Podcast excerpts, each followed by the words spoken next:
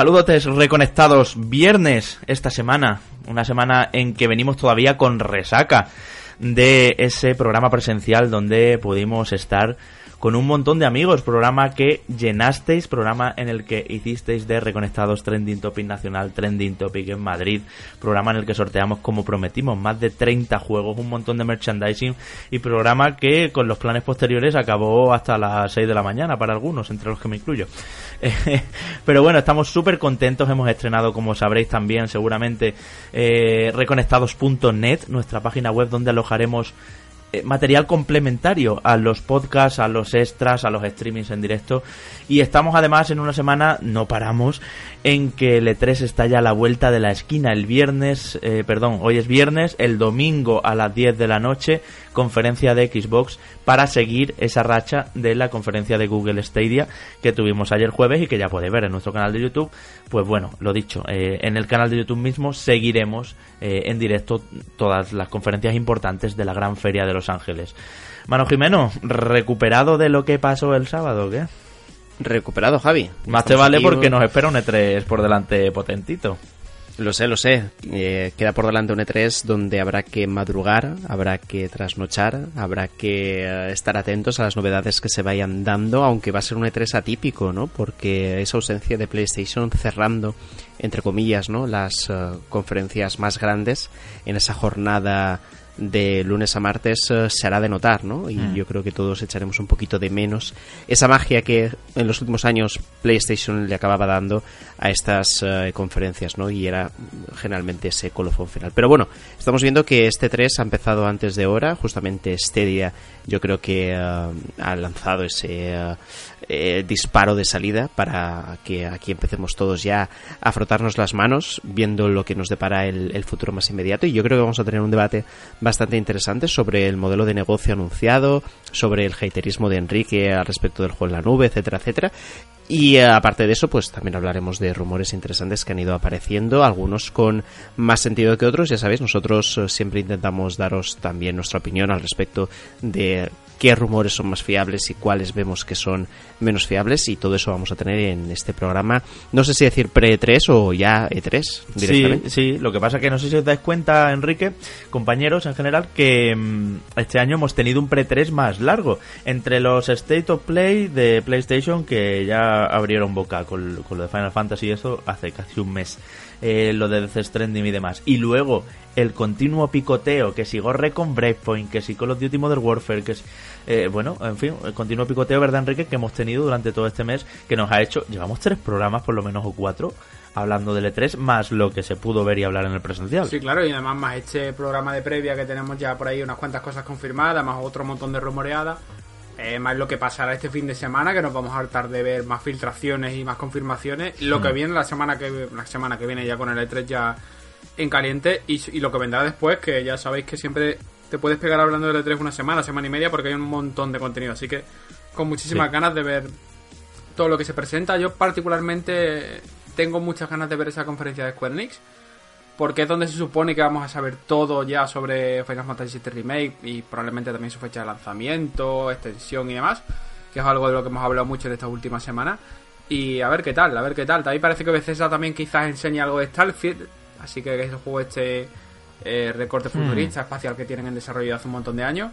Eh, así que veremos, veremos. Muchas ganitas de... Ahora, Ahora hablaremos de todo eso luego, efectivamente. Pero, compis, yo tengo que reconocer que con los nervios del presencial eh, está un poco nervioso, quizá. Y tanto es así que la semana previa al presencial, en el programa anterior, el 2x40, este es el 2x41, porque el presencial lo hemos dejado como, como spin-off, fuera de la lista numerada, eh, se nos olvidó decir el ganador de Rage 2. Por suerte no, nos dimos cuenta pronto y lo pusimos en la descripción. Ya tiene el juego el ganador, que fue Talavir. Em, y nada, desde aquí nuestra, nuestra enhorabuena a él y ya lo está disfrutando como nos ha hecho saber.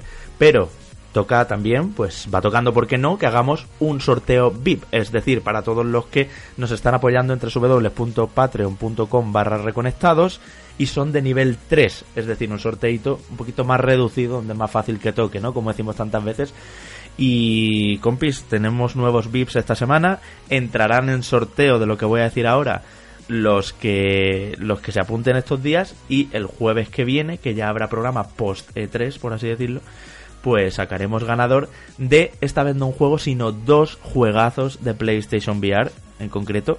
Y son, yo creo, los dos mejores juegos de los últimos tiempos, por lo menos desde el punto de vista de PlayStation VR, que son Blood and Truth, recién lanzado y que me ha flipado, ahora os cuento un poco, y Deracine, que es ese juego de Front Software, que también hablaremos ahora luego de Front Software, que bueno, no quizás no tiene la... A ver, no es Astrobot el Deracine, pero sí que tiene un puntito muy personal y es un juego bastante cuco y bastante experimental que es interesante de ver en VR. Y Blood and Truth, os digo una cosa, eh, mm, vamos, aquí con las prisas y una cosa y otra, quizás no le hemos dedicado suficientemente tiempo a este título, que me ha sorprendido muchísimo. Se notaba que London Studio tenía ganas de hacer algo realmente grande, más allá de aquel de London Haste que venía en el PlayStation VR Walls, ¿no? Y, algo bien contado, con narrativa, con espectacularidad y bueno, dentro de los gráficos que soporta la VR, es un juego muy intenso, muy bien contado y con mucho carisma a los personajes, un poco previsible también la historia, pero bueno, que es muy inmersivo y que está lleno de interacciones, de posibilidades y de todas esas cositas que le pedimos al VR. Así que esos dos juegos en pack para el que saquemos la semana que viene ganador y nosotros vamos para adentro que tenemos que hablar de muchas cosas.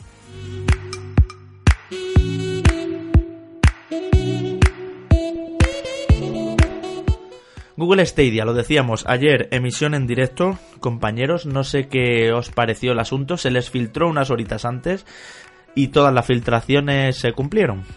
Sí, eh, bueno, se filtró un par de horitas antes que además lo, lo estuvimos hablando a nivel interno. Justo antes yo no pude estar en el directo y bueno, lo pasé y me dije, venga, para que os vayáis preparando.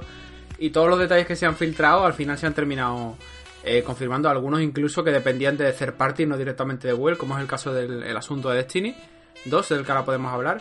Pero bueno, sensaciones para mí de día. Sabéis que yo soy muy escéptico con el tema de la nube porque creo que eh, es algo que todavía pues bueno, sabemos que las conexiones ya no solo a nivel mundial, sino que en España, a pesar de que hay eh, núcleos urbanos donde prácticamente las conexiones son muy buenas, pero sigue habiendo otras zonas en las que jugar con esto eh, va a ser prácticamente un milagro. Entonces yo era muy escéptico, pero debo decir que ahora cuando hemos visto el, este pack para, para fundadores, con todo lo que ofrece, que ahora os contará Manu, y el precio, me estoy empezando a plantear pillármelo, ¿eh? porque por todo lo que ofrece a nivel de hardware con el mando, el, Google Cast, el Chromecast y demás. Eh, hmm. Sale bastante a cuenta a nivel de números porque el Chromecast al final no solo te va a servir para jugar a Stadia, que además es la versión tocha, sino también para poder consumir eh, contenido multimedia en, cualquier televisor o en cualquier dispositivo eh, que, al que lo puedas conectar, ya sabéis, por HDMI. Y, bueno, que va a ser algo muy movible. Se ha pensado además, por ejemplo, que si tenéis viajes para, yo que sé, pues vais a ir a, a otra casa o vais a ir a, un hotel porque os vais de vacaciones o tenéis que hacer algún viaje de trabajo y demás, eh, siempre se te venía a la cabeza lo de llevarte la Switch, que es lo más cómodo, o cualquier consola portátil. Ahora eh, prácticamente te puedes llevar una consola de sobremesa eh, tremendamente tocha llevándote el Chromecast, que es un dispositivo que cabe prácticamente en el bolsillo. O sea que por ahí me está empezando a llamar mm. la atención el asunto. Además he hecho la prueba de, de conexión que hay en la página de Google, que os la recomiendo a todos. Eh, y me da una me da me da bastante optimismo con la internet que tengo en casa, que no es nada brillante, creo que recordar que son 50 megas o 100 megas o así. Y me dice que lo puedo jugar a todo gas, eh, full equip, con toda la máxima resolución. Lástima que no tenga ningún dispositivo 4K ahora mismo. Pero no, que pinta, no pinta la cosa tan mal. Pues eh, me alegra, Enrique, que te hayas unido por fin aquí al grupo de los que creen en la nube, en que este tipo de servicios pueden llegar a ser el futuro. Ojo, vuelvo a recalcar ¿no? Eh, lo que dije en su momento, que yo creo que pueden ser compatibles ambas formas de jugar. Y el caso es que, viendo ya las piezas sobre eh, el tablero, mm, hay que analizar lo que es este día como un servicio mixto, ¿no? No es ni una suscripción ni tampoco una plataforma gratuita donde tú puedas adquirir juegos eh, simplemente porque sí, ¿no? Y, y juegas ahí han optado por un modelo que va a mitad camino de ambas. Vamos a tener por una parte una serie de juegos eh, gratuitos, que de momento sobre todo el gran destacado viene a ser eh, en Destiny 2, con todos los diferentes packs de expansiones que han ido apareciendo a lo largo de este último año y medio. Y se prometen también una serie de otros títulos que mm, son más viejos, pero que también estarán dentro de este catálogo en la suscripción de pago de Google Stadia. Esto al final mm, nos puede hacer ver que tenemos delante eh, un servicio de suscripción, pero que también una plataforma con la que podremos comprar diferentes juegos que nosotros queramos, porque al final los títulos nuevos no se podrán eh, o no entrarán dentro de ese de esos juegos base ¿no? que tendremos a nuestra disposición. Sí que se ha comentado además que habrá ciertos acuerdos con algunas compañías para que haya precios eh, más asequibles o más competitivos con respecto a otras plataformas, que es algo que también habrá que ver, ¿no? qué tipos de acuerdo llega Google con las diferentes distribuidoras de videojuegos para tener precios competitivos ¿no? con, los que, con los que competir. Al final estamos hablando de, de un ámbito digital que reduce costes con respecto a, la distribución de juegos físicos habituales y eso de alguna forma pues se debería de notar dentro sobre todo de un ecosistema que es eh, puramente online no no estamos hablando en este caso de eh, aspectos eh, como los que pueda tener o intereses que pueda tener compañías como Nintendo PlayStation o mm, Xbox ¿no? en, en este asunto entonces nos falta todavía un poquito de información. El precio de 10 eh, euros al, al mes eh, creo que entra dentro del estándar de lo que estamos viendo de suscripciones habituales. Y aparte de ese catálogo de juegos que todavía no conocemos ¿no? y que esperemos que sea lo más amplio posible, también tenemos la posibilidad de jugar a 4K. ¿Qué pasa? Que si no tenemos una tele que pueda emitir a, a 4K o no tenemos la conexión suficiente como para que jugar a esa resolución sea algo disfrutable, siempre podemos optar por la versión gratuita de este servicio, ¿no? que tú podrás, si tienes un dispositivo con Chrome instalado, tú podrás jugar a cualquier título de Stadia, pagándolo obviamente ese título al que quieras jugar, pero la, plataforma, por decirlo así, ya está a tu disposición o estará a tu disposición a partir de inicios de 2020. Yo creo que sobre todo esta perspectiva, el hecho de que mm, tengas la opción de usar Stadia como plataforma sin pagar por ello nada, aunque renuncies al 4K, es algo a celebrar. Primero porque no todo el mundo tiene 4K. Yo creo que todavía continuamos, bueno, creo no es así, eh, continuamos siendo minoría aquellas personas que tienen una tele 4K, una pantalla 4K en, en sus casas y esto mm, le da la oportunidad a aquellos que no para poder jugar a, a Stadia y sobre todo luego también la versatilidad que te da el poder jugar a este día. Ya no necesitas invertir en, uh, en, un hardware determinado, ya no necesitas estar siempre en un sitio más o menos estable para jugar, sino que vas a tener a tu, disposición teles, ordenadores, tablets, móviles para poder jugar a lo que quieras en cualquier momento por cierto, que es eh, la implantación de este servicio va a ser eh, progresiva. Eh, creo que en noviembre es cuando aparece Stadia y ya se podrá usar, ya se podrá adquirir ese Founders Edition. Javi, que ahora nos detallarás en qué consiste. Pero mm, se confirma, yo creo eso sí que la apuesta más seria por el juego en, en la nube más masiva, más confiable, por decirlo así, es la que tiene Google ahora mismo. Desde luego, Manu, la Founders ha dicho, como estoy diciendo, parece que sale a cuenta, porque solo el precio del, del Chromecast Ultra eh, ya son 80 euros. El mando por separado serían 70, eh, es lo que va a valer, ya estamos en 150. Pero es que aparte, además de, de Destiny 2 con las expansiones, que bueno, Destiny 2 hemos dicho pasará a ser eh, free to play, pero no todavía no está del todo detallado hasta dónde, ¿no? Cuántas expansiones son gratis, cuántas de pago, en fin. Bueno, el que incluye Stadia es eh, Destiny 2 con todo lo que ha salido. Eh, aparte de eso, son tres meses de suscripción y luego un, un obsequio para que regales a otro usuario otros tres meses de suscripción. O sea que al final te, estás llevando seis meses de suscripción en dos usuarios diferentes. Sí, es, el llamado, a ti, es el llamado Ebady Pass, que será pues eso, una invitación para que tú le puedas ceder tres meses eh, gratis de suscripción de este día Pro a cualquier amigo, con lo que incluso mm, se puede llegar a pactar la compra de, de, un, eh, de una Funders Edition, evidentemente aquel que eh, aporte más dinero pues se queda el Chromecast, pero bueno, aquel que... Sí, por ejemplo, vale 130, pues yo pago 110 y tú 20 y yo me quedo todos los cacharros y tú por 20 euros te llevas tres meses en vez de por 30, por ejemplo. Por ejemplo, por ejemplo, es, es, es, es una forma también de, intentar probar este servicio, ¿no? Y me parece que está todo muy bien compensado, lo que es la Fantasy Edition. Si calculamos el precio de los componentes por separado, evidentemente nos sale un precio mucho más elevado que lo que viene siendo este pack, ¿no? Que por supuesto está pensado para que cualquiera pueda adquirirlo a un precio relativamente asequible y que incluso eso, ¿no? Imaginaos, aquello que os comentaba yo al principio, personas que no ya han dejado de jugar pero han sido jugadores que puedan hacerse ahora mismo con un mando para jugar con ese Chromecast que enchufará la tele y puedan ya ponerse a jugar, ¿no? Que, que, en ocasiones es lo que decíamos, ¿no? Que vas creciendo, tienes más obligaciones, eh, tienes tus trabajos, tienes tu familia tal, abandonas a lo mejor en muchas ocasiones eh, los videojuegos, pero ahora tienes el pack perfecto para sin una inversión mucho más elevada poder ya directamente enchufar el aparato, coger tu mando y ponerte a jugar. De hecho, Manu, es también importante que, que uno de los, de los puntos fuertes de, Google Stadia es que es compatible con, cualquier mando. Ellos mismos lo han dicho que te da igual con lo que quieras mm. jugar. Entonces, así, puedes jugar con el pack este que tú, imaginario que tú planteas de te lo compras tú, tú te quedas con todos los cachivaches y otro colega que paga un poco menos se queda con la suscripción. O sea que eso está, eso está genial. Yo de todas formas sería de esos que, pagaría la parte pequeña, porque yo ya tengo un Chromecast y mandos tengo aquí para aburrir. Tengo todo, el de la Switch, el de la Xbox, el de la Play. O sea que... Mira, eh, chicos... Sí. Y hay eh, una cosita, una perdona Manu, una cosita más que quería comentar del Funders. Eh, una pequeña guarradilla que es poder elegir tu nombre, tu Stadia name, o sea, tu nick.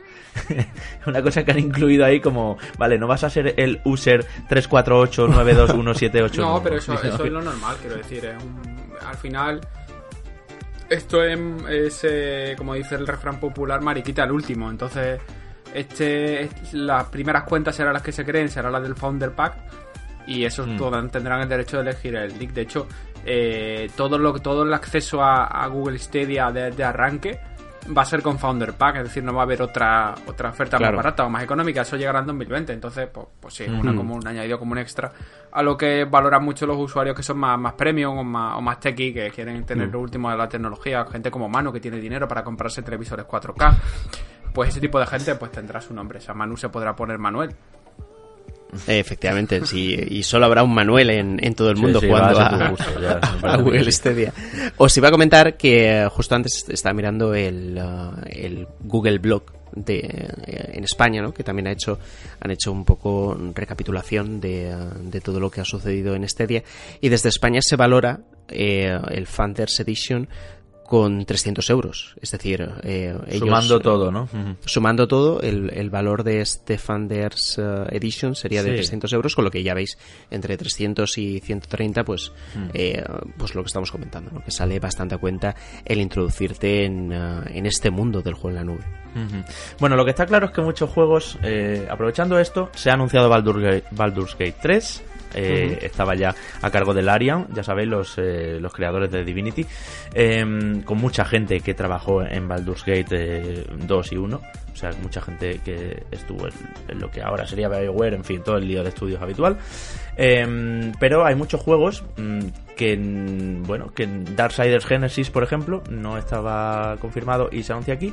Y también juegos que según salgan, parece ser que van a estar en Stadia, como son Dune Eternal o había otro también, así que mm, a ver que lo encuentre por aquí, que no estaba, que no estaba, ah, y Wolfenstein Blood bueno, sale este verano, pero será, quiero decir, hay novedades, eh, en este caso las dos de Bethesda, las dos que he dicho, que van a estrenarse, por así decirlo, en, en Stadia. También muchos juegos. Sí, perdón. Incluso Javi, incluso Javi, mira, eh, estaba viendo tu amado Final Fantasy XV, está incluido en, en, la lista, pero hablando de novedades y fuera de bromas, por ejemplo, también Ghost Recon eh, Breakpoint, Breakpoint Borderlands 3, exacto. exacto, son títulos que eh, tendrán esa novedad. También NBA 2K, de hecho mm. aparece así, NBA 2K, evidentemente el 2020 aparecerá. Y es que es lo que os estaba comentando, es que al final a las compañías eh, lo que es el ecosistema Stadia es, es ideal, primero porque no hay distribución física y segundo por el alcance que puede llegar a tener esta plataforma. Es que, insisto, es que cualquier persona con un dispositivo con Chrome instalado puede jugar a cualquier título. Entonces eso es a nivel de, de, poder llegar a más clientes, por supuesto que las compañías estén encantadas, por supuesto que Ubisoft haya sido la primera en lo ha puesto todo, ¿eh? Hay Division, vamos, Far Cry, es lo que, Far Cry es lo que me falta a mí aquí, pero por lo demás todo, todo. Claro, yo ahora, lo, ahora lo único que tengo mis dudas, Manu, eh, que realmente... Eh, lo primero es eh, que hay que destacar la escalabilidad que tiene Stadia sin sangrar al jugador. Porque mm. aquí ya, esto ya, si se termina imponiendo, si no se termina imponiendo, si PlayStation y Microsoft, que Microsoft también tiene su, su nube con Xcloud por ahí, eh, si van a terminar adoptando este modelo y dentro de 5, 6, 7 años, después de la generación que se viene ahora, que va a ser tradicional todavía, eh, van a reducirlo todo a quitar la potencia del hardware físico que tiene el jugador en casa y a llevarla a, los servidores. A mí eso me resulta muy apetecible porque pensad en un entorno en el que ya no existen generaciones, simplemente existe un Chromecast que te permite hasta 4K y pasados 5 años eh, Google eh, o progresivamente va metiéndole más RAM, va metiéndole más teras o más lo que sea a los servidores. De hecho, así, así, es y las mm. desarrolladoras, acabaron los saltos desarrolladoras pueden ir metiendo más tecnología, metiendo más mejoras de forma progresiva sin tener que esperar a 4, 5, 6 Eso años. es. esa parte eso, eso, es justamente, Enrique, lo que introdujeron en, uh, en aquella primera conferencia. Y perdón que te interrumpa. Eh, una de las ventajas que ellos comentaron es que a partir de ahora eh, los desarrolladores a la hora de trabajar, por decirlo así, no tenían límites. Y sobre todo que tenían la capacidad de poder incrementar la potencia de lo que vienen siendo los servidores de una manera orgánica, es decir, progresiva, eh, como tú estás diciendo. Lo único que... Pues qué pena, porque a mí me gustaban, perdón Enrique, a mí me gustaban los saltos generacionales. cuando ya está, cuando yo no estás desgastada la tecnología actual y de repente, ¡pum! Consolón nuevo. Es que lo, único, que vamos a perder aquí con esto, eh, yo creo que es evidente que, además, ya lo estoy viendo, cada vez lo veo más claro, Manu, me has convencido. Eh, creo que aquí lo único que vamos a perder es ese, romanticismo de cosas como lo que ha dicho Javi, el salto generacional, el, juego físico, que yo creo que esto incluso Stadia a lo mejor eh, lo puede llegar a, a puentear de alguna forma, porque al final los usuarios que compran en físico quieren, primero, por un lado, quieren tener el juego en físico y por otro lado, a veces que se decantan por, por, por ediciones que ofrecen las tiendas que no están disponibles en otras tiendas.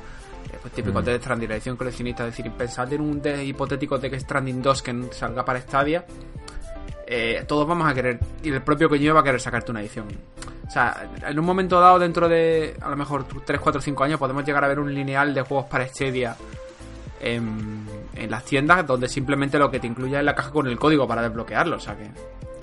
Pues sí, exacto. De, hecho, Nintendo creo que en alguna ocasión eh, con Pokémon, si no recuerdo mal, ha hecho algún tipo de edición eh, especial, pese a ser eh, a lo mejor alguna versión digital, y te, ha, sacado pues, pues, su edición. Entonces, a lo mejor sí que es cierto que, que, vamos ahí. Y antes de que continúes, Javi, señalar, por ejemplo, que ya se han hablado también, o, o se habló durante la conferencia, de las velocidades mínimas requeridas dependiendo de cada resolución que tú quieras alcanzar. Por ejemplo, para la mínima, que es el, eh, el HD, son los 720p, eh, serían 10 megas. Si queremos ya el Full HD, mm, que es en 1080p, ya, ya requeriríamos alrededor de, de, unos 20 megas para poder eh, hacerlo correr a, digamos que con garantías, ¿no? Además, sería en 1080 y 60 FPS, también a, 720 con 60 FPS, es decir, el estándar en Stadia entiendo que son esos 60 FPS y luego ya si nos vamos a la resolución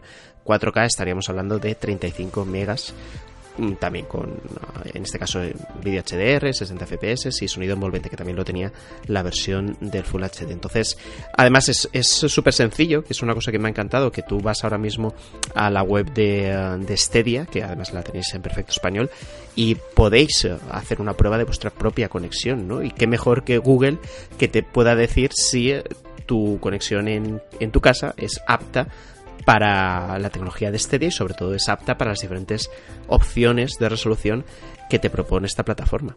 Sí, pero hay una cosa... Hay bueno, una cosa, eh, veo optimistas, ¿eh? Hay una cosa que ha comentado la propia Google, que lo ha dicho eh, Phil Harrison, que es este señor que yo creo que es gafe, porque todo lo que toca lo, en los últimos 15 años, prácticamente todo lo que ha tocado en la industria del videojuego se ha ido a pique.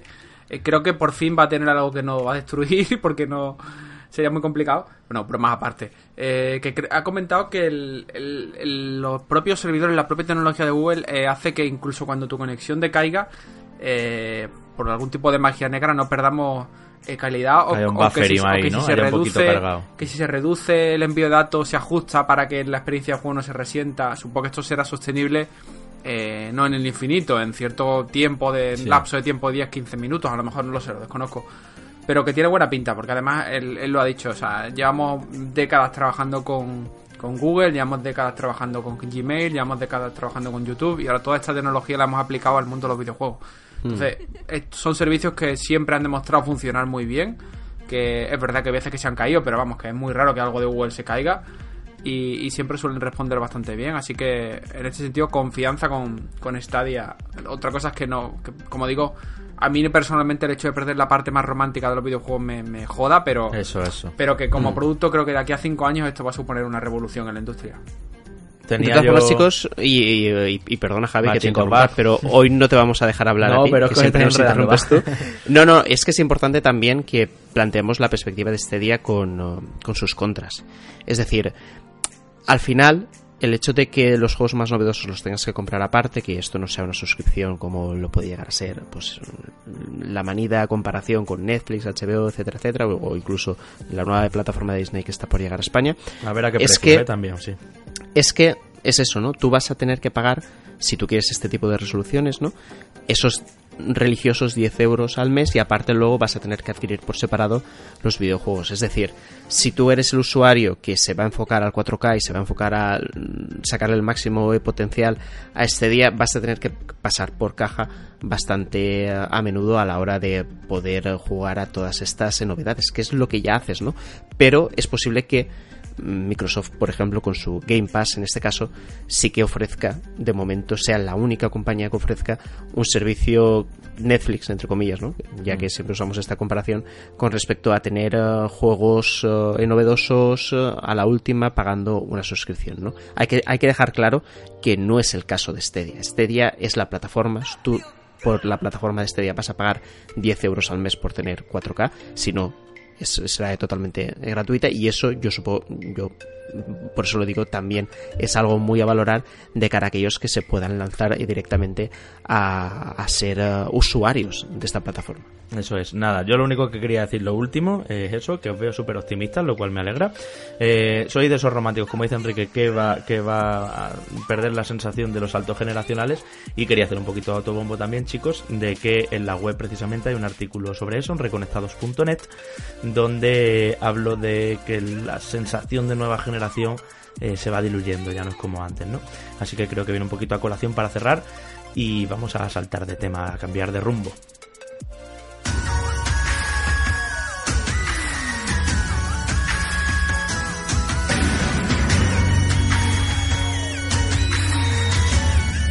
Pokémon Espada, Pokémon Escudo. El otro día hubo un Pokémon Direct y ahí se supieron más detalles del que va a ser el primer gran Pokémon RPG de Switch. Bueno, si perdonamos eh, aquel Let's Go Eevee y Pikachu del año pasado. Eh, saldrá en noviembre, ya tiene fecha y hemos visto las ediciones, hemos conocido los legendarios, hemos conocido las nuevas fórmulas como esos eh, transformaciones Dynamax y muchos otros detalles. No sé compañeros qué os ha parecido. Yo os decía por WhatsApp en el grupo ese que tenemos los tres que sin ser yo mucho de Pokémon me estaba hypeando un poco y no sé por qué, creo que está bien planteado, que no sé, como que tengo ganas de Pokémon rolero. ¿Me explicas por qué te hypea? Porque yo, a ver, no soy experto en Pokémon, ni mucho menos, de hecho aquí el... Más que yo eres, ¿eh? que yo, no tuve el, el El, mayor experto en Pokémon lo tenemos como buen amigo de Reconectados, que es Sergio Carlos. Eh, que ya me gustaría hablar con él a ver qué le ha parecido esto, pero a mí esto me ha parecido... A ver, ¿en qué grado de sensibilidad quieres que te lo diga, mano?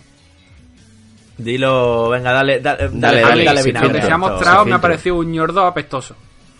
o sea, quiero decir, el año pasado tuvimos, tuvimos If y Pikachu como revisiones de, de, amarillo que eran bastante interesantes, apelaban a nuestra nostalgia.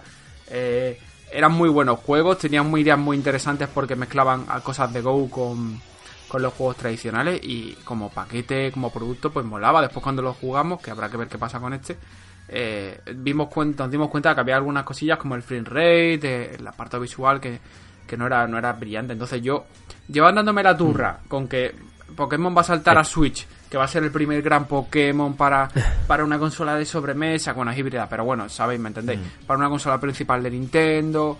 Eh, las expectativas que se han quedado. realmente podía haber sido más. es que gráficamente parece un juego de PlayStation 2. Sí, sí, para, para ser el primer Pokémon y, los escenarios están súper vacíos a nivel preocupante. Para ser un juego, el primer juego de Pokémon grande en sobremesa, ta, ta, RPG, podría haber sido podría haber sido bastante más. Esto es así, mm. sobre todo técnicamente. Pero no sé, chicos, como que me gusta la, la región esta de Galar, como que mm, no sé, ¿sabes qué pasa también? Que como yo os lo digo, como me salté y vi Pikachu, pues a lo mejor, em, no sé, me apetece un poco. Pero sí que te puedo entender, Enrique, en ese sentido. Lo que también te diré es que Let's Go Eevee y Let's Go Pikachu, em, para mí, mm, yo sé que a todo el mundo le gustaron, pero para mí también podían haber sido algo más fuerte y sobre todo no estar tan enlazados al tema de Pokémon Go y de cómo funciona la bueno, Manu, no dejaban, Manu, Javi, no dejaban de ser eh, más que revisiones, readaptaciones, reinterpretaciones de juegos clásicos. Ahí va yo. Ahora, ahora claro, tú dices, ostras, vale, llevamos desde Pokémon Y eh, con la el tema de Pokémon Sol, las super evoluciones, no sé qué, ya te digo, sin ser yo experto en, la saga. Y ahora de repente, eh, Pokémon gigantes. O sea, es como, hostia, tiene que ser ya muy chungo pensar en cosas interesantes para esta saga que lleva tantos años, ¿eh? Entonces, no, eh, pero fíjate, Enrique, que ahora que entras en el tema Dynamax. del Dynamax, eh, de hecho iba a decir el verbo, ¿no? ¿Cómo se, haría esto verbo? Dynamaxizar. A, a, tus sí. te lo cuando, tiene, cuando has comido mucho, como nos pasó el otro día, te tomas un Dynamax Exacto. y se te quita el... Y ya, y, y te gigante. eh, a ver, eh, me parece interesante sobre todo porque al final acaba uniendo diferentes aspectos de lo que viene siendo el juego, en este caso va a ser una habilidad que tú podrás usar una vez en, en, combate, en un solo Pokémon, y te va a durar tres turnos, con lo mm. que es un componente estratégico a tener muy en cuenta y de cara a abordar los diferentes combates. Y aparte de eso, mm, eh, ten en cuenta que para hacer estos combates, sobre todo en, uh, en, gimnasios, vas a tener que luchar en estadios enteros, ¿no? Eh, porque son tan grandes que evidentemente en un gimnasio de los tradicionales no, cabrían estos Pokémon. A mí me parece algo original, me parece interesante. Vamos a ver en, en lo que es la historia cómo, cómo lo plantean, eh, cómo surge esta fórmula. Pero mm, volviendo un poquito atrás al, tema de lo técnico, he de decir que estoy en parte de acuerdo contigo. Creo que en lo que es músculo técnico, en lo que puede llegar a dar Nintendo Switch como consola, creo que eh, este Pokémon Espada y Escudo se ha quedado un poquito lejos de las expectativas tal vez que nos hubiéramos eh, generado ¿no? en un principio cuando pensamos en ese primer eh, Pokémon para, o sea, Pokémon eh, habitual, como Dios manda, por decirlo así, para consolas de sobremesa, que en este caso sería una versión híbrida y tenemos referentes, ¿no? es, es muy manido, sí, pero Breath of the Wild está ahí para demostrarte que se pueden hacer mundos enormes con un nivel de detalle mucho mayor, ¿no? En este caso, al final, lo que nos encontramos es que a nivel artístico sí que es cierto que es un juego muy valorable, es un juego bonito, es un juego que además trabaja el cel shading, estamos viendo, de una manera muy buena, muy correcta y que va muy en consonancia con la estética que ha tenido Pokémon, ¿no? En ese imaginario sobre todo o en ese como producto transmedia ¿no? que ha sido durante eh, todos sus productos que han ido apareciendo. Entonces, en ese caso, sí que entiendo que cumple con, con, lo que es Pokémon en sí, pero sí que es cierto que técnicamente yo también, Enrique, cuando veo todo eso, digo, ah, escenarios muy vacíos. Claro, ahí eh, el agua, ¿no? ¿no? estáis hablando de ese agua que iba a decir que parece de un early access, no, perdona, parece de una alfa. o sea, agua con la misma onda repetida 200 veces. Antes lo comentaba, cuando lo comentaba en Twitter que me había decepcionado mucho técnicamente el juego, eh, me saltaba un, chico que me decía que joder, si es como, como Xenoblade. Y a ver, yo he a Xenoblade, le he metido 125 horas al Xenoblade entre el juego y la expansión. Y Xenoblade tiene escenario tela de bonito, con mucha cantidad de enemigos, que sí, que tiene sus problemas de caídas de resoluciones en modo portátil y demás. Vale, hmm. eso te lo compro, aceptamos barco, va a pasar, pero joder, prefiero que me cuiden más el apartado técnico y que me enseñen potencial en, la tele, porque Pokémon puede tener, tiene de hecho, se está viendo, bastante buen acabado artístico. A, que me hmm. lo que me, es que parece que me lo que me están haciendo es que ya estamos entrando en, el, en la dinámica de Call of Duty. O sea, el mismo motor que tenía en Nintendo 3DS me lo cojo, lo rescalo a más resolución, le quito, le meto un par de mm. filtritos, que es lo que hicieron con el Pokémon Pikachu, y, a correr y a otra cosa. Es mm. como, a ver, señores, currarlo un poquito más, un motor nuevo, gráfico nuevo. Eso es verdad. O sea, es que, mm. es que joder, es que tiene Switch que te mueve Doom, que te mueve. que Mario, el propio Mario Odyssey es una gozada visual. O sea, sin, ser un porcento técnico, ni tener 4K, ni tener nada, se ve de muerte. Incluso yendo a 900p se ve de muerte. Incluso, chicos, en el tráiler ayer, eh, no sé si yo fui el único que notó... Había tironcito, había tironcitos. sí, exacto, que, ya pasó que ya pasó en el, en el primer tráiler, que lo comentamos, y aquí ha vuelto a pasar, ¿no? Y al final estamos Entre este y Medieval nos tienen contentos con los sí, trailers. Sí, sí, ¿eh? con Medieval exactamente igual, que, que enseguida lo, notas, ¿no? A lo mejor suma 30 frames. Exagerado. pero, sí, el caso es que al final a franquicias que le tenemos tanto cariño, que han crecido con nosotros, cuando por fin ese sueño cumplido, que es, insisto, el, que un juego de eh, la saga principal aparezca en, eh, en, la consola principal de Nintendo, quieres que sea lo más puntero, ¿no? Y en este caso no ha sido así. Entonces, pues bueno, eh, aunque se entiende viendo la trayectoria de la franquicia, lo cierto es que mmm, yo creo que nos de recibo el presentar un título, un título así. De todas formas, en lo que viene siendo en el aspecto de los nuevos Pokémon, de, de esas eh, novedades, por ejemplo, estaba, estábamos hablando antes del Dynamax, también es muy interesante también como entiendo yo que han, uh, han rescatado también cositas de Pokémon Go, por ejemplo, en el tema de las incursiones. Sí. Me parece que es algo que es lo más interesante que hay. Además, entra muy en relación del Dynamax. Cuando tú juegas a Pokémon Go, tienes esos Pokémon que son gigantes, que aparecen en diferentes gimnasios, y te unes a a diferentes entrenadores Pokémon para eh, Entre todos, Pokémon y capturarlo, ¿no? En sí. este caso va a ocurrir igual. Tú vas a ir por eh, el área silvestre, ¿no? Y creo que es como Sí. han llamado a la zona donde tú vas a poder eh, capturar a los Pokémon y de vez en cuando te aparecerán este tipo de incursiones que tú vas a poder hacer frente tanto en el modo local eh, con un amigo que también tenga la Switch y tenga su juego y eh, estáis ahí jugando los dos en, en modo local, como también en modo online de creo que hasta cuatro jugadores, ¿no? Que creo que en, en estas incursiones además mm, solo un entrenador va a poder usar la, la habilidad del Dynamax. Entonces, este aspecto en concreto sí que me parece súper interesante. Además, habrá Pokémon que solo vas a poder capturar dentro de lo que vienen siendo las incursiones, con lo que tiene también ahí un aliciente extra el hecho de no renunciar a ellas, sino eh, pues, pues lo que siempre hemos hablado de Pokémon, ¿no? Que Pokémon es un juego que se presta a la relación entre entrenadores, a poder jugar juntos, a intercambiar, a luchar juntos, ¿no? Entonces, en ese caso, yo lo veo súper bien, este, esta novedad. Y luego, pues bueno, hemos visto también los diferentes eh, eh, po- eh, Pokémon nuevos, ¿no? Tenemos a, a la oveja Wololo, bueno, eh, Wololo, que el- está el claro, ¿no? Eh, todo, todo el mundo hemos visto el, ese homenaje al sacerdote, al, al- al monje de Age of Empires. Eh, Gosileur, creo que era uno de los Pokémon, que era de tipo flor. Eh, Dreadnought, que era un Pokémon así, rollo eh, dinosaurio, ¿no? A cuatro patas. Y Corviknight, que es una especie de, de cuervo, que es, además que parece que tenga una armadura, que es bastante chulo. Y luego, por supuesto, los legendarios. Eh, Zacian, eh, que sería el Pokémon de la versión espada. Y Zamacenta, que sería el Pokémon de la versión escudo. Yo soy más de A mí Zamacenta. no me gusta ninguno de los dos. A mí el, a mí el del escudo eh, me parece bastante ¿Cuál? El chulo. que parece- A mí y el de la espada, creo- creo que me el de la gusta espada es, es otro homenaje a, A Dark Souls. Parece que tiene un tumor en la boca el del escudo, joder.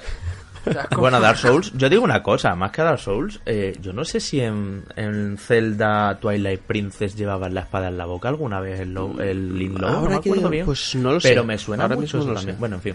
sería Pero bueno, hay, sí, eh, hay Ah, muchos, yo, Manu, hay muchos animales legendarios de este tipo en videojuegos y tal que han llevado Estoy espada, contigo ¿no? que me quedo un Mm. poco con el del escudo, ¿eh? Sí. Como que me Yo creo parece que, encaja mejor que la espada y de repente ping, a la derecha Sí, es, inclinada es en como más boca. imponente también, ¿no? Y es Sí, ¿no? simétrico también, y eso a lo mejor Eso, te eso, hace... yo creo que es la simetría, Sí. eso es.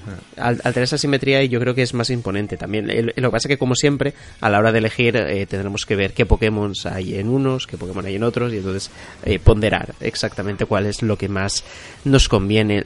El- el- la buena noticia, ya digo, estas novedades son, son muy interesantes, vemos que sigue avanzando, también puede ser Enrique que, que tengas parte de razón, creo que al final las ideas pues se te tienen que ir eh, agotando eh, poco a poco, pero ya te digo que mm, me parece que están sabiendo salir bien del paso y tenemos también fecha de lanzamiento, que es el 15 de noviembre de este año. Tendremos Manu, eh, este... dime. Manu, que es que mm, como, como ya te digo, que sin ser pro de Pokémon, ni competitivo, ni porra, simplemente soy usuario nostálgico Mm. de la saga. Y a mí mi época fuerte la tuve, o sea, no me gustaría nada más que equivocarme y que llegara noviembre y se fue un juegazo, se vea de puta madre, tenga un montón de contenido sorprendente y me te- y, tenga que coger este programa que es el 41, ¿no? Sí. Me lo imprimo y me lo como con papel. No, a ver, te digo una seguramente cosa, no, te lo veo- comas. No lo veo un Pokémon 10 de 10, ¿eh? Que es lo que nos a ver, falta, a ver, eh, tampoco- a ver, a ver. El tema yo quería, mira, yo te lo voy a decir rápido. Yo Dime. quería el Super Mario 64 de los Pokémon. O Está sea, un claro. juego revolucionario. A nivel técnico no os voy a discutir nada. Yo creo que a nivel técnico. Y a nivel eh, conceptual creo tampoco que los y de tres. mecánicas tampoco. Sí, yo creo que sí. A ver, y, y- y de todas formas, todavía quedan cosas por anunciarse. No nos precipitemos tampoco. Sí, todo el multijugador no se, no se, se ha pasado muy de puntillas. Hacen falta más novedades. eh, de hecho, eh, para mí que el tema de, de los estadios va a tener más trascendencia que Mm. la comentada eh, durante el direct.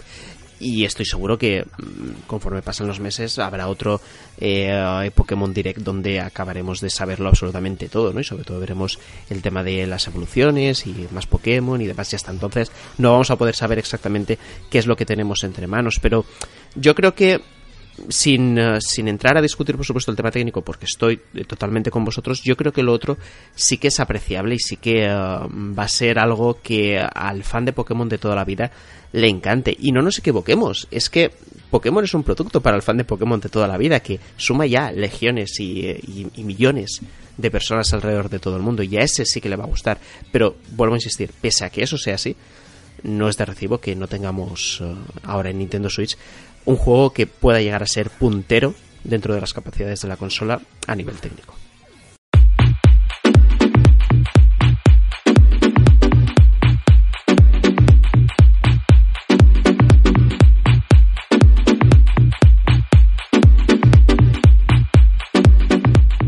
Y ahora sí, hablemos del E3, de todo lo que se ha estado filtrando estos días, ya rapidito, compañeros, eh, porque ha habido juegos que, bueno, que empezaron con teaser, otros que se salió el nombre y al final la propia compañía hace como siempre y dice, bueno, que sí, venga, ya está, tiro un tweet y lo confirmo.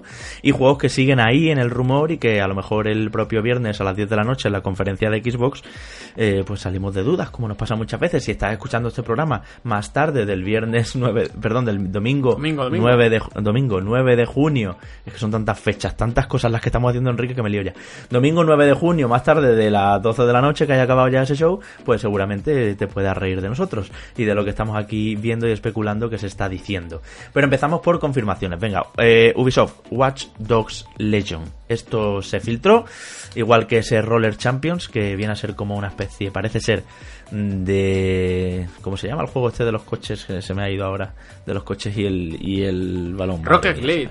Rocket League, eso, gracias Enrique. Eh, bueno, eh, Roller Champions no sabemos mucho más, más allá de algún arte filtradito, veremos en qué queda. Pero Watch Dogs Legion, eh, Londres, como se filtró hace muchísimo, creo que fue Kotaku una vez más la que sacó que iba a ser en Londres, y un juego que está la gente hablando, o de lo que más está llamando la atención, es una Londres post-Brexit, además, o sea, sería como un estado de caos absoluto que parece ser que, Ubisoft quiere dibujar en Reino Unido, una situación utópica o distópica, eh, y que puedes hackear a cualquier NPC, es lo que están diciendo, ¿no? De hecho, eso ya está confirmado por Ubisoft, que, que se preparen los NPC, que se echen a temblar o algo así han dicho, porque todos son susceptibles de caer bajo tu control, ¿no? Sí, eh, todavía está por ver un poco cómo funciona el tinglao este, que ya lo veremos en la conferencia de Ubisoft, porque además eh, no es la primera vez que la compañía coquetea con algo así. Recordad aquel driver San Francisco de hace ya eh, bastante tiempo que te permitía en estas formas oníricas de Turner meterte en, los- en otros coches con otros conductores y demás eh, para ir recorriendo la ciudad. Así que a ver, a ver qué tal, sobre todo qué justificación eh, argumental tiene este asunto de, de poder controlar a todo el resto de NPC. O sea, y la invitación a mí me, me, me trae, me atrae mucho por el tema de que a ver, a ver cómo porra Ubisoft, a ver cómo porra una, una compañía francesa ha reimaginado eh, una Londres eh, posterior al Brexit. O sea que Hombre, entiendo que será una Londres del futuro donde todos los, per- todas las personas, todos los londinenses lleven un chip en la cabeza y tú puedas Sí, hackear el chip o algo así. hasta qué punto Pero van a controlar a la persona por un chip. Os digo una cosa, eh, me apetecía de, de nuevo un sandbox en Europa. Y sobre todo... En Europa mm, sí, pero un sandbox no. Bueno, No. sí, o sea, no quiero un. Watch Dogs, un juego en Londres, te lo compro. No, no, eh, eh, pero a ver, Watch Dogs entra dentro de eh, en el género sandbox eh, totalmente y, eh, y el hecho de que por fin volvamos a tener Europa como protagonista y en este caso sobre todo actualidad europea, porque estamos hablando del Brexit, estamos hablando de, de problemas que nos estamos encontrando en el día a día con debates políticos que Sí, vemos sí. constantemente en los medios de comunicación y eh, vamos a estar muy pendientes de eso, ¿no? Yo creo que es algo que nos atrae mucho, en ocasiones nos queda lejos, ¿no? Eh, Los Ángeles, California, eh, San Francisco, no sé qué, vale, La sí, cultura pero- de allí, no, no, eso claro. está- eh, tráeme eh, eh, cultura más del viejo continente. Quiero saber o, o quiero que te, eh, te, Te revuelques mojes. con la Mm. mierda, hablando en Mm. plata, que Mm. tenemos también aquí, ¿no? En el viejo continente. Y es algo que ya de entrada ya me llama mucho la atención desde de este Watch Dogs Legion. Que Ubisoft Manu te iba a decir está muy volcada además con meterse en berenjenales. En Far Cry 5 ya dio caña a esos estados tan conservadores que don- los que han hecho que salga Sí, Trump, eh, toda la religión. Ahora se mete con el tema del Brexit. Eh, incluso en Gorre con Breakpoint, por ejemplo, otro de sus juegos de este otoño, hay un cierto tono ahí sobre ese debate moral de si los drones eh, deberían estar ya en las guerras o no. O sea mola, que, mola, mola la eh, valentía que tiene la compañía. Está guay, eso es. Están hablando de temas como, bueno, dentro de que es una gran multinacional que hace superproducciones y que su discurso es bastante gris, porque no, no es que tú digas, ostras, han hecho un juego súper pacifista, por ejemplo, o un juego totalmente a favor del ecologismo y un juego súper verde y vegano. No, Ubisoft nunca se moja, siempre hace ahí, se queda en esa escala de grises para todos los públicos, pero bueno, por lo menos es una gran compañía que se atreve a tocar temas. Ya quisiera Electronic Arts, por ejemplo, ¿no? Que no la veo yo nunca mojarse con, con nada, por ejemplo. Me, que- me he quedado pensando, Javi, cómo sería un juego vegano. Quiero decir, un juego anima imagínate, Sí, un juego sí, ya, ya, ya, sí, animalista, me he imaginado un verde vegano corriendo para que no le cojan carne o algo. Bueno, pues bien también, totalmente El respetable. juego oficial de Reconectados. Eso. Nosotros somos más azules que verdes, pero bueno. Eh, por, por el color de la R, quiero decir, ¿eh? no por colores políticos. En fin, vamos a seguir para adelante. Eh, nuevo juego de Front Software también con George R.R. Martin. Se rumorea que se llame Great Rune. Como runa guay, guapísima. La runa esta de George R.R. Martin. Con los creadores de, de Dark Souls y de Bloodborne y de Sekiro. Eh, y un juego que, bueno, que se supone que va a recoger pues lo de siempre con, con lo de siempre quiero decir con la espada de la brujería, eh, especialidad de este hombre. No creo que sea un juego de, de Juego de Tronos o de Canción de Hielo y Fuego. No, no, no, que va, que va. No. No, no, no. No tienen la licencia, descartado directamente. Exacto. Y ya eh, veremos. Esto, esto va a ser un... uh, A ver, si he de ser cierto, eh, va a ser un título totalmente independiente a cualquier cosa que se haya hecho antes. De todas formas, eh, me sigue un poco extrañando tan pronto, ¿no? Un nuevo título de From Software anunciado. Eh, Sekiro apareció hace nada. Yo creo que es más probable incluso que la remasterización de Demon Souls mm, se anuncie en algún momento, aunque claro, el E3 tampoco es el, el lugar ahora, porque eh, sin estar PlayStation eh, metida, mm, no sé, eh, la verdad que no sabría yo decantarme por ninguna de las opciones, pero me sigue pareciendo un poquito raro Mm. un anuncio tan temprano de, de un proyecto ah, eh, teniendo Sekiro este mismo año, ¿no? No sé. Y, y- y Aquí, un eh, proyecto caro, porque pagarle a este señor a, a día de hoy es uno de los escritores con más cachet del mundo ahora mismo, mano. Bueno, eh, eh, tampoco sabría qué decirte. Este, eh, este hombre, aparte de por, de por Sí. el dinero, que todos nos movemos también, No, eh, pero a ver. eh, ten en cuenta que le, que le gusta mucho también el colaborar con este tipo Pero de cosas, somos- ¿no? Es- pero es- que es- no va a ser un Deracine de From Somos- Software, como el que estamos sorteando, con todo mi respeto, pero que es un juego chiquitito. Somos Sino- conscientes Mm. aquí que el aporte que ha hecho George R. Martin va a ser de, de consultoría. De hecho, él mismo lo dijo, ¿eh? Que no que había colaborado. No, no, si este hombre llega a ser el responsable al 100% del guion del juego, eh, seguramente ni nos hubiésemos enterado por, por su blog y nos hubiésemos enterado como merece la ocasión, que es presentándolo en una conferencia o algo. O sea, eh, que yo creo que aquí Mm. esto va a ser más un trabajo de consultor, va, va, va a aportar su nombre, va a aportar su, su capacidad para crear universos fantásticos, pero que el, el- el bulto del guion, el bulto del universo, eso va a ser obra de Sí. From Software con, Miyazaki con toquecitos de, de Martin. O sea, no, no, no me cabe en la cabeza a mí que primero por el... No sé cuánto, cuánto le tendría que pagar un estudio a Martin para que haga un juego 100% hecho por él. Vamos, yo creo que va a ser más un, un apoyo eh, y una aprobación que otra cosa. O sea, Bueno, más eh, Capcom parece ser que va a estar también en el E3, por supuesto, y son varias las posibilidades de lo que puede ser un nuevo juego. Esto ya lo hablamos el otro día, Enrique. Me acuerdo de ti porque decías tú que sí, que no lo ves tan mal Resident Evil 3 Remake anunciado ya y, por ejemplo, que salga en enero eh, de 2020. Yo creo que es pronto para eso, igual que creo que es pronto para Resident Evil 8. Pero lo que sí me gustaría, y creo que son capaces ahora mismo que están en posición, es una revisión de Dino Crisis. Sí, sí, a ver, tiene pinta, tiene pinta porque además ya habiendo, habiendo conseguido lo que ha, lo que ha logrado con, con Devil May Cry, eh, tendría que volver ahora a, repescar eso. O sea, una buena saga, muy, una buena candidata a renacer con un reboot, recuperando, ya veremos si la parte de acción o la parte de más psicológica, porque además recordemos que si bien el primer Dino Crisis estuvo más enfocado a, a, Resident Evil, el segundo fue ya un juego de acción arcade que era súper entretenido y súper divertido, o sea, que una cosa no quita la otra. Que muchas veces se habla de, oh, el primer gran juego de acción de Capcom eh, fue Resident Evil 4, una porra. O sea, tirad a lo divertido que era jugar a este Dino Crisis con el contrarreloj, matando dinosaurios ahí a saco. Eh, entonces, puede ser una buena opción. También está por ahí Dragon Dogma, que el director de Devil May Cry lo dijo hace tiempo, que cuando, cuando empezó con DMC 5 eh, le ofreció Capcom que quería hacer, si, si de un Dragon Dogma o un DMC, él dijo DMC, pero vamos, que con lo siguiente que sé que le gustaría estaría encantado meterse sería con un Dragon Dogma, así que habiendo salido la revisión ahora en Switch y demás, sería, sería una buena sorpresa. Y por cierto, ¿qué os parece lo de Fable 4? Si le dais credibilidad, yo creo que sí. Yo creo que, uh, yo creo que sí. toca que vuelva a aparecer y sobre todo qué esperáis de, de, una franquicia que no acabó del todo bien y que necesita, desde luego, volver a rehacerse para triunfar de nuevo. Yo más que Fable 4, no sé si estáis conmigo, apostaría por como ha hecho God of War, como... Sí, un reboot. Sí, ¿verdad? Reboot y, y a nombre mm. limpio. Y como ha hecho Call of Duty Modern Warfare ahora este año.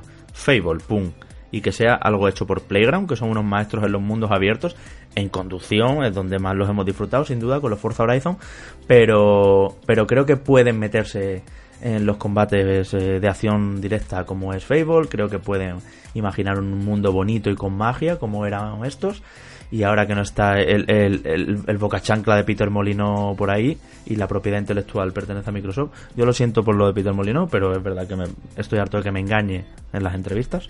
Y mmm, creo que es un buen momento. No sé si Fable 4 o eso. O Fable y un subtítulo, o Fable a secas, o qué.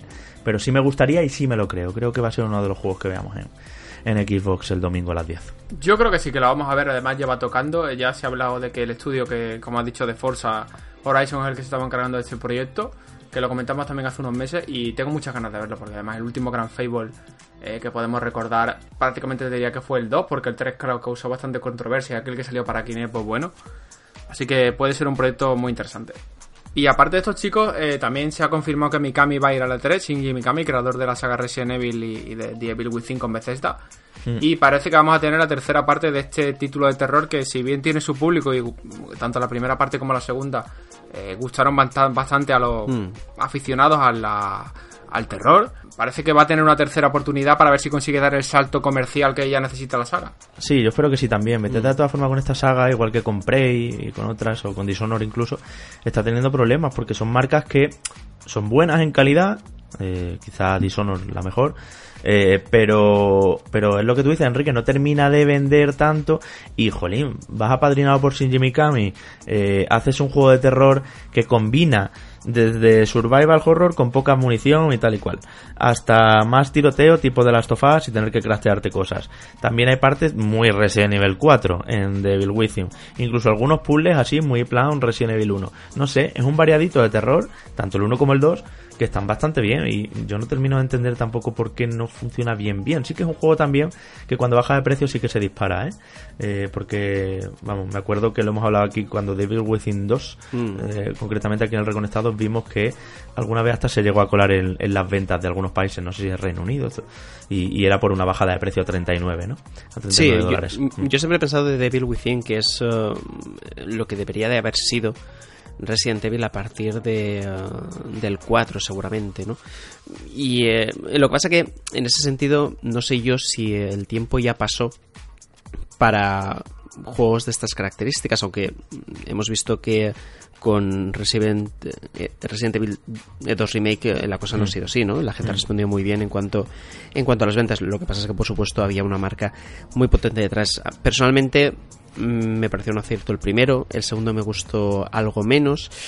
Y, uh, y, vamos a ver si, uh, si, existe un tercero y lo que tú dices, Javi, ¿no? Se acaba consolidando como una franquicia a tener en cuenta en, en, años venideros. Luego, por otro lado, está Outriders, juego del que también vamos a saber el 10 de junio, bajo el sello Square Enix, y del que no se sabe mucho. Solo se rumorea que está People Can Fly detrás. Este es el estudio que hizo Gears of War 4, Enrique, no, no estoy seguro de si fue... People Can Fly, no, People Can Fly se encargó de Gears of War Judgment y de Eso eh, Ballerstone. Eso es, eso es, eso es. Bueno, gente que ha trabajado muy bien con el Unreal Engine y tal, es un juego del que solo hemos visto un teaser donde se ve una cara dentro de lo que parece ser una placa de hielo o algo así, eh, que se, bueno, que se despierta y puede ser un juego de acción, se entiende, ¿no? Sí, sí, sí, tiene toda la pinta porque además va a ser un... Yo en un primer momento cuando se vio ese teaser, si me lo llega a poner Nintendo me creo que es de Metroid. Hmm. Por esta, esta especie de personaje que parece que es una chica criogenizado. Además, por de hecho, si miraban la cuenta de Twitter, eh, llevaba poniendo tweets prácticamente desde el 10 de mayo. Sin que nadie le hubiera echado ni puta cuenta, nada más que el miembro del equipo de desarrollo. O sea, es que es así. Llevan calentando, eh, lógicamente, hasta que no ha salido el teaser y Square Enix no se ha pronunciado de que el juego era suyo, pues no ha, no ha querido Claro. relevancia. Entonces, Mm. A ver qué tal pinta todo. Parece que es un shooter de corte triple A eh, para consolas actuales, eh, con un toque futurista muy bueno. Recuerden por ese planteamiento de, de, bueno de nave que va viajando por el espacio, que se pierde o que se queda varada. Es un poco rollo Alien también así. Eh, así que bueno, vamos a ver qué tal, cómo se presenta en Square Enix, que está bien que la compañía apueste por, por proyect- proyectos eh, occidentales, eh, porque People Can Fly hay que recordar que son americanos, Sí. y a ver qué tal, a ver cómo sale. Hmm. Luego también, durante esta semana se ha, se ha visto la posibilidad de que aparezca un nuevo Banjo Kazooie. Y eh, lo que pasa que es, este, este rumor en concreto hay, hay como dos tendencias, ¿no? En la que dice que, eh, que un nuevo título pueda, puede llegar a aparecer en la conferencia de Microsoft o que puede llegar a ser un, eh, un personaje jugable en, en Smash Bros. Ultimate. Yo me decanto más por esta opción, más que por el hecho de un nuevo título. No sé vosotros cómo lo veis. Incluso te diría más, mm, yo casi que le, lo metería en Sea of Thieves o algo así, ¿no? Alguna locura así puede ser que pase, porque Manu también se está hablando de Perfect Dark, que es otra, otra marca mm, de entonces, eh, de Rare, y igual con Battletoads. Es este L3 en que Battletoads tiene que mostrar cómo es su vuelta.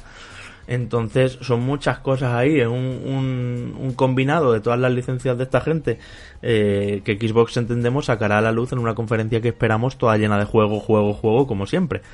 Mm, sí, Pero tú realmente ves un nuevo título, Javi. En- un Banjo Kazooie, no sé. No sé si es el momento, quizá. mm, quizá un teaser simplemente y sea un juego de lanzamiento de la nueva consola. Como lo fue Cameo en 360. No sé, algo así. Pero no me termina de seducir tampoco. Ya puesto por eh, personaje para Smash Bros. Sí, para Smash y ya. Sí, sí, puede ser, puede ser. Pero bueno, tampoco descartaría yo alguna que otra sorpresita. Y también entre las quinielas de títulos que pueden ser que se confirmen, tenemos por ahí ese Mario Rabbids eh, Kingdom Battle 2. Que el primero fue un pelotazo, tuvo un descargable bastante interesante y parece que el equipo de desarrollo que tuvo la osadía de decirle a Nintendo que quería hacer un juego de estrategia con sus personajes mezclados con los personajes de Ubisoft, eh, va a tener otra nueva oportunidad para hartarse de vender juegos. ¿eh? Y no, no estaría nada mal, eh, sobre, todo, sobre todo teniendo en cuenta que Nintendo suele anunciarte títulos y sacártelos a los 4 o 5 meses. O sea, no descartaría yo que Rabbit sea uno de esos proyectos que ha dicho Nintendo que tiene por ahí en- guardado para salir este año.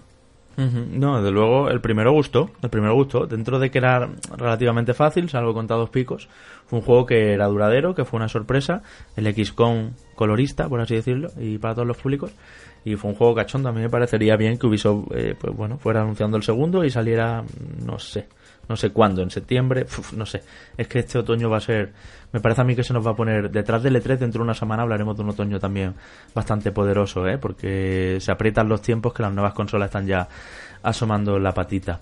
Por cierto, estaba también el tema de Dead Island 2, Hmm. que es, eso sí que es un muerto resucitado y convertido en zombie. Ya veremos, porque THQ lo último que ha hecho ha sido decir, estad atentos. Pero, Sí, y, ¿qué pasa? Y, y parece ser que apareció en, eh, en la tienda de, de Xbox que para poder reservarlo y demás. Pero si yo recuerdo que, no sé si fue en el, en el 3 de 2014 o, o 2015, que Antonio fue a probarlo. O sea, eh, llegó a, bueno, no a jugar, pero sí, Sí, que... pero hubo eh, hands-off, Sí, sí, sí, sí. Hubo un hands-off y, eh, es decir, eh, para quien no sepa qué es un hands-off, es ver al desarrollador jugando y te está contando mm, cosas mientras él, él juega, ¿no? Pero tú no puedes jugar. Pues ocurrió una... eh, el evento era de estas características, luego Jagger... eh, apartaron a Jagger del proyecto, eh, creo que se metió Sumo Digital, ¿no? A, a desarrollarlo. Sí, sí. Creo que también hubo rumores al respecto de que eh, Sumo eh, Digital también hab- habían sido apartados del, mm, del proyecto, pero no sé eso finalmente eh, cómo quedó. Y, eh, y el culebrón pues nos llega hasta ahora, ¿no? Parece ser THQ nos, eh, nos, nos dice que estemos atentos a la 3 y, y a ver qué pasa. No sé yo si, si de este título alguien se acuerda o si, o si todavía habrá gente que querrá meter la mano, pero desde luego uno de esos desarrollos tortuosos que veremos cómo acaba. Lo que está claro, compañeros, es que hay una serie de juegos también que ya tenemos que decir que está confirmado que no van a ir al E3. Eh, y de hecho, eh, lo primero de ello es que Nintendo en su Direct no va a llevar hardware. El otro día en el presencial os decía yo, bueno, ¿y creéis que veremos las nuevas Nintendo Switch y los nuevos modelos? Pues mira, justo, no, Javier, no hay hardware de Nintendo. Pero, Manu, ojo, porque Electronic Arts en su EA Play no ha metido a Anthem. Y esto me parece súper grave, me preocupa de verdad que estén dando ya por fracaso este proyecto. Para mí, te digo, en lo que va de año, llevamos seis meses de año, la mitad, el juego más decepcionante del 2019. Sí, Yo- posiblemente. Posiblemente Manu, salvo Manu, no creo que nadie se acuerde de Anthem. O sea, es que eres. El caso, el, el- el caso es que eh, yo creo que ninguno de nosotros nos esperaba. O sea, se esperaba que, que, que BioWare no fuera capaz de revertir la situación. No te digo No, por no, completo. no, no te culpo, me hubiera pasado como a ti. O sea, yo me acuerdo cuando Claro, claro, decíamos, es bueno, decir- es un juego, es un juego por servicio, tal. Es un juego por servicio, chicos. Lo he estado chequeando antes.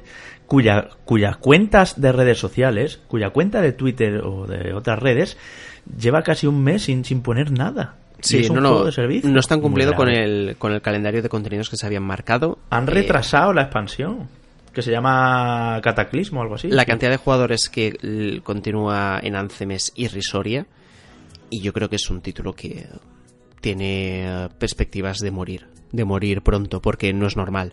No es normal esta ausencia de información que tú comentas en redes sociales, cuando además tantísimos jugadores que, recordemos que llegó a ser de los más vendidos tanto en Estados Unidos como en, Reino Unido, que son al, fi- al final dos de los mercados más importantes. Cuando esos jugadores ya abandonan el título y encima hay carencia de información, eh, es que estás juntando todas las piezas para construir eh, la tumba de pues de lo que vendrá a ser Anthem en este momento, ¿no? Que es, que es un juego totalmente devastado por la desidia de BioWare o por la incapacidad de poder arreglar todos los problemas que llegaron a tener, ¿no? Entonces, pues una lástima, una lástima desde luego y a lo mejor eh, Enrique acaba teniendo razón y, eh, y acaba siendo el último título de BioWare tal cual la conocemos. Es que tienen por ahí Dragon Age eh, 4. Lo presentaron en los Game Awards, pero yo creo que tras esto ya veremos qué pasa. Además, Enrique, corrígeme si me equivoco, Dragon Age 4 lo han reformulado también, ¿no? Tuvieron Sí, que al menos deshacer lo que tenían. tengamos, que tengamos constancia, al menos una vez se reformuló el proyecto, porque además hubo ahí trasvase de gente para acabar Anthem bien.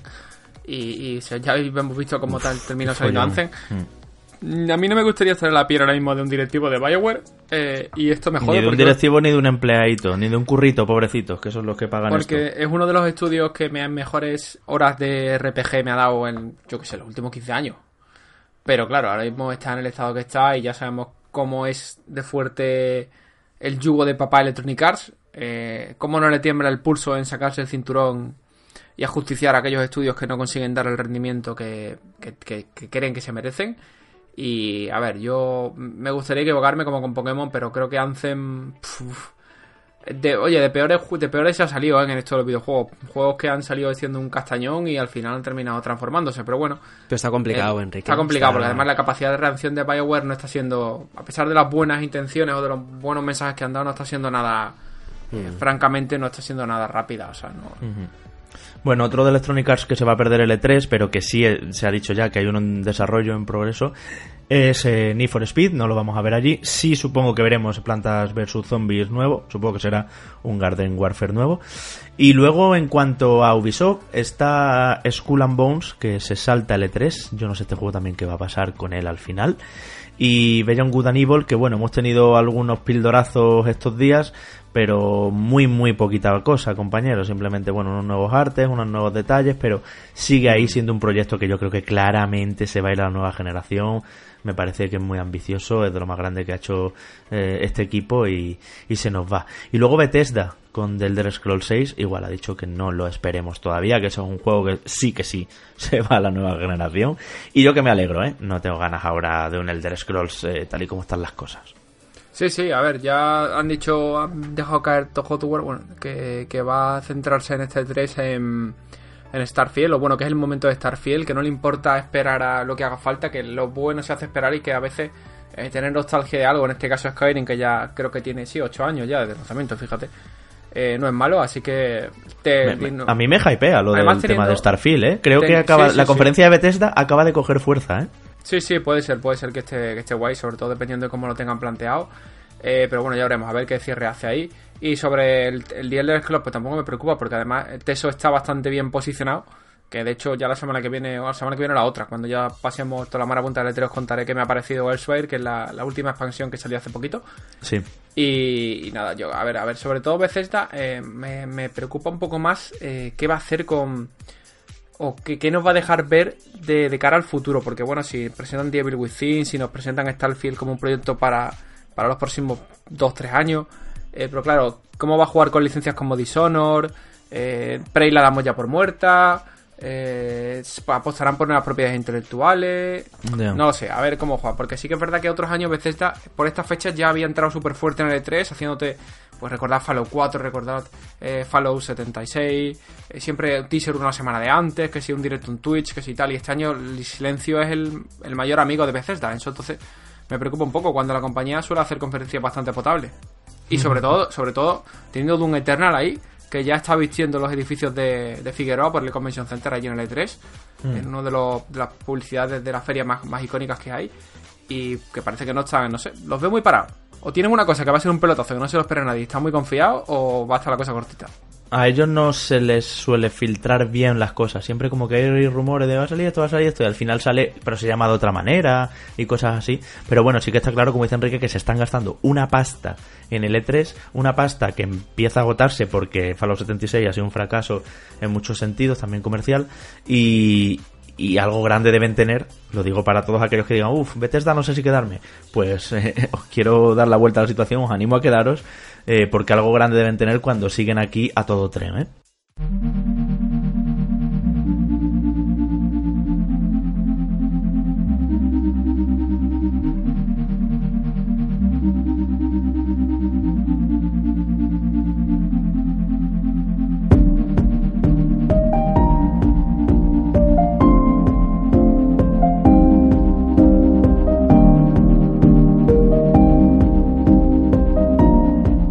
Hemos cambiado de sintonía para los oyentes, ya no es el GON habitual. Era una de las cosas que hablamos en el Reconectados presencial con nuestros amigos patrones que se vinieron luego a cenar y también, bueno, amigos oyentes en general.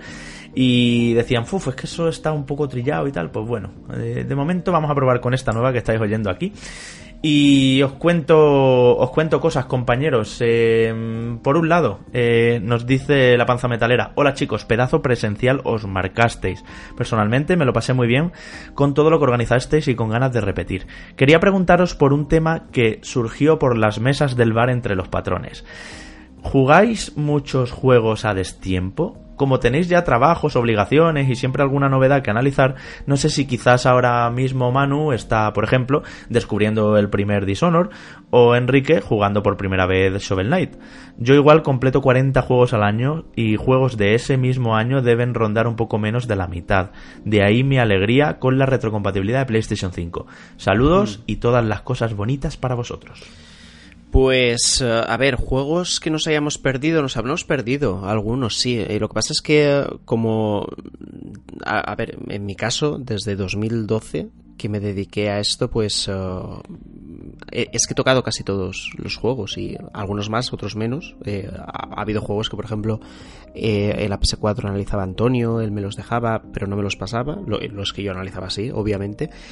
Y entonces no tengo la necesidad de, uh, de juegos muy antiguos el, el jugarlos o, o, de hace unos años. En cambio, ahora en la etapa de Reconectados, por ejemplo, en el caso de Days Gone, que lo ha analizado Enrique y yo sé que lo, lo, he podido probar, pero no me lo he pasado, pues sí que tengo ganas de acabármelo del todo.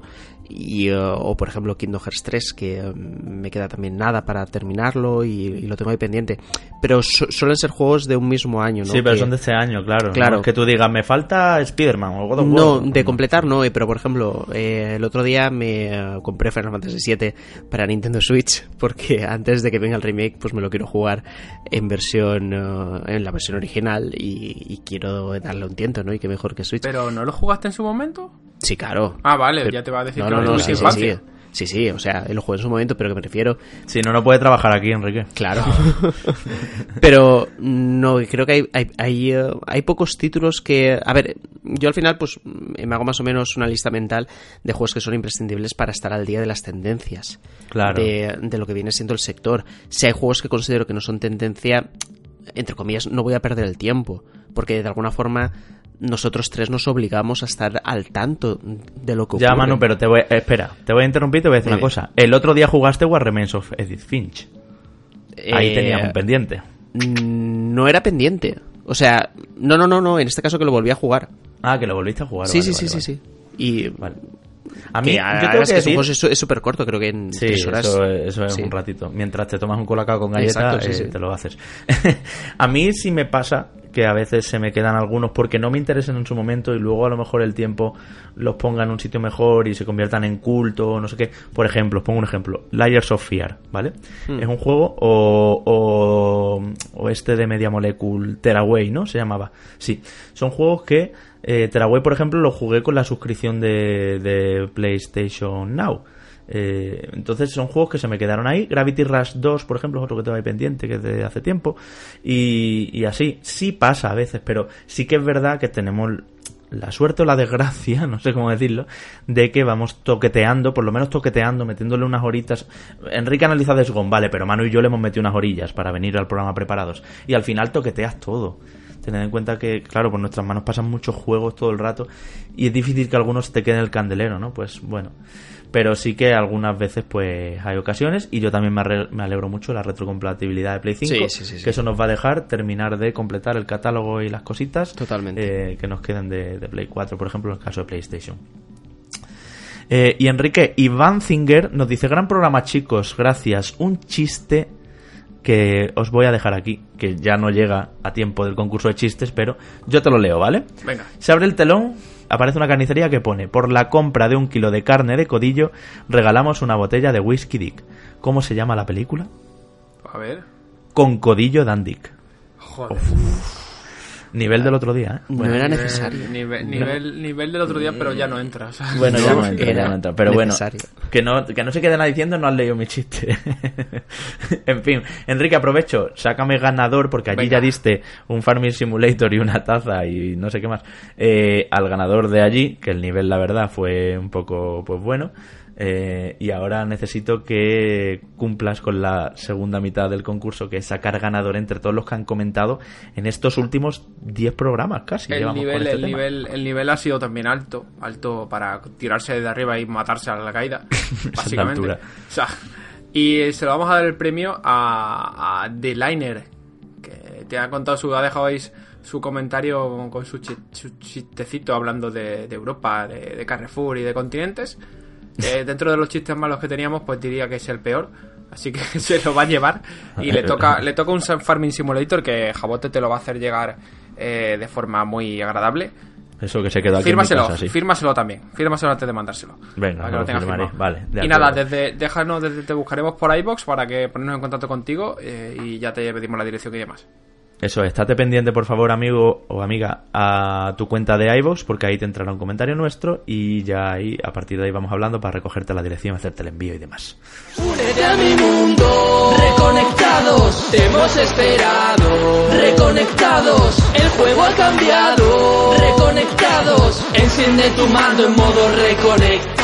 Bueno, compañeros, programa un poquito más corto porque estamos que no paramos esta semana de lanzar cosas, pero programa que aquí ha estado, como no, no nos lo queríamos perder, porque desde luego la actualidad nos ha dejado hacerlo. Y yo quiero invitar a todo el mundo a que siga L3 eh, en el canal de YouTube de Reconectados, ya sabéis, eh, buscarnos por Reconectados en YouTube, enseguida nos vais a encontrar. Ya os podéis suscribir al canal de manera que recibáis notificación cada vez que empecemos una emisión en directo, cualquier tipo de programa. Y es una cosa que a nosotros nos viene súper bien, que os agradecemos y que esperamos que estéis ahí con nosotros, claro que sí, en cada una de las conferencias más importantes: Xbox, eh, Bethesda, Ubisoft, eh, Square Enix, eh, Nintendo, en fin. El E3 eh, se sigue viviendo, aunque sintiéramos hace unas semanas, decía yo que se había desinflado un poco, la verdad es que al final se ha estado calentando bastante bien otra vez y es el gran momento, es la gran fiesta del videojuego que mm, cada vez gusta más también seguirla desde casa y os agradecemos muchísimo que la sigáis con nosotros. Vamos a dejar algunas sorpresitas también para ahí para los directos. Eh, Manu Jimeno, ya pueden ver Stadia, pero no sé si te voy a llegar a. Ahora, ahora no, ahora cuando acabemos de grabar nos cuadramos. Si te voy a llegar a escuchar el viernes a las 10 en la de Xbox, que es la más esperada. Eh, Bueno, a las nueve y media estaremos online ya, hay que decir. Un poquito de, de previa, repaso El domingo. hora y sí, el domingo. El domingo, el domingo. He vuelto a decir viernes. ¿Qué Has me vuelto pasa a decir hoy? viernes, sí. Madre mía. El domingo 9 de junio, eso es. Pues vamos a ver si, eh, si puedo llegar. Si, eh, si no llego, eh, estoy convencido que la situación está en buenas manos con vosotros dos, que sois unos campeones. Así que, que bueno, este primer domingo, mm, este primer día, mejor dicho, nos espera la, la que yo creo que va a ser la conferencia más, más interesante con novedades más, más gordas. Estoy convencido que la nueva consola de Microsoft va a aparecer de alguna manera y va a ser uno de los momentos más importantes del E3, ¿no? Un D3 diluido, mm, que seguramente si juntáramos todas las piezas nos quedaría casi como un E3 de los habituales, Sí. pero que la situación ha venido así eh, esta vez, la gran ausente, pues ya sabéis que es, que es PlayStation. Pero si no estoy el domingo, sí que estaré los eh, días siguientes eh, contando toda la actualidad. En Square Enix tienes que estar, ¿eh? en Square Enix ya tengo mi bandera de Nomura preparada para agitarla muy fuerte. Creo que eres el único fan de Nomura en el mundo. cuando, cuando aparezca Final Fantasy VII Remake, que aparecerá y esperemos que con fecha de lanzamiento de esa primera parte, ¿no? que, Mm. que ya sabemos que es- se divide en diferentes, en diferentes partes y esa primera, pues bueno, muchos dicen que a finales de año eh, puede llegar a aparecer. Eh, Esa como sea, nosotros estaremos ahí eh, para contarlo y nada, pues eh, nos escuchamos eh, durante es- estos días ¿no? y también la semana que viene con el podcast resumen del E3, que vaya, menos dos semanas de reconectados hasta en la sopa, ¿eh? la gente no ya se podrá ves, quejar. Ya ves, no se podrá quejar nadie. ¿Has visto, Enrique, el temazo que te he puesto? El temazo del amigo defensor, que lo hemos cambiado también como sintonía de cierre, que está aquí esta base instrumental acompañándonos, y es una canción que nos ha hecho de propio eh, el amigo defensor, que es un Patreon, y bueno, sin que nadie se la pidiera ni nada, de repente nos llegó al correo, nos la ofreció y nos sorprendió a todos muchísimo. La escuchamos en el presencial y ahora la vamos a mantener aquí de sintonía de cierre hasta, hasta el domingo, Enrique. Pues nada, el domingo ya nos, esta semana nos vamos a hartar, a ver si no acabamos peleados entre uno y otro con tanta conferencia, Hombre, tanto no. directo y tanto. Que yo supuestamente me tengo que llevar mal con Manu, según dicen por ahí, así que. Eh, Eso son las, habladurías. Bueno, ya nos En vemos fin. y sobre todo a finales de la semana que viene, cuando hagamos repaso, recordad que, que Javi habrá programa también, a la semana que viene, aquí no Eso. paramos, y habrá repasito de todo el E3. Eso es, eso es. Además de sacar ganador de ese concurso, de ese sorteo, perdón, para los patrones de nivel 3, eh, los- lo que llamamos un sorteo VIP, entre todos los que estáis y estaréis antes del jueves que viene, donde os daremos ese Deracine y Blood and Truth, juegazos de PlayStation VR. No nos vamos, como siempre, y ahora ya sí, sin saludar a todos ellos, a los que se lo juegan. Alberto, Acrius, Guillermo Martínez Rodríguez, Eduardo Navarro Peñalver, Jesús del Casal Suárez, Jesús Vega, Talavir, Bruno Besugo, Will Bau, Santi RL, Jonathan Pérez Botella, Carlos Izquierdo López, Ael Loru, Ismael Cábanas, Lucho Fan, Jesús Benítez, Marcos Serrano Rodríguez, David Hernando Rodríguez, Leonel Argüello, Bafim, Marcos Rodríguez de la Cruz, Javier Vázquez, Mazas87, Héctor Rojas, Snake, Toteo M de Trophy Slayer, Fernando de la Hermosa, Neo Parker, Daniel Cruzado, Leonardo, Will Arango, Igor L, Miguel Pérez Carasol y Carlos Beltrán. Un saludo a ellos, un saludo a todos, gracias por todo lo que estáis haciendo, por el sábado que nos regalasteis y por estar con nosotros este domingo 9 de junio a las 9 y media de la noche. Chao, chao.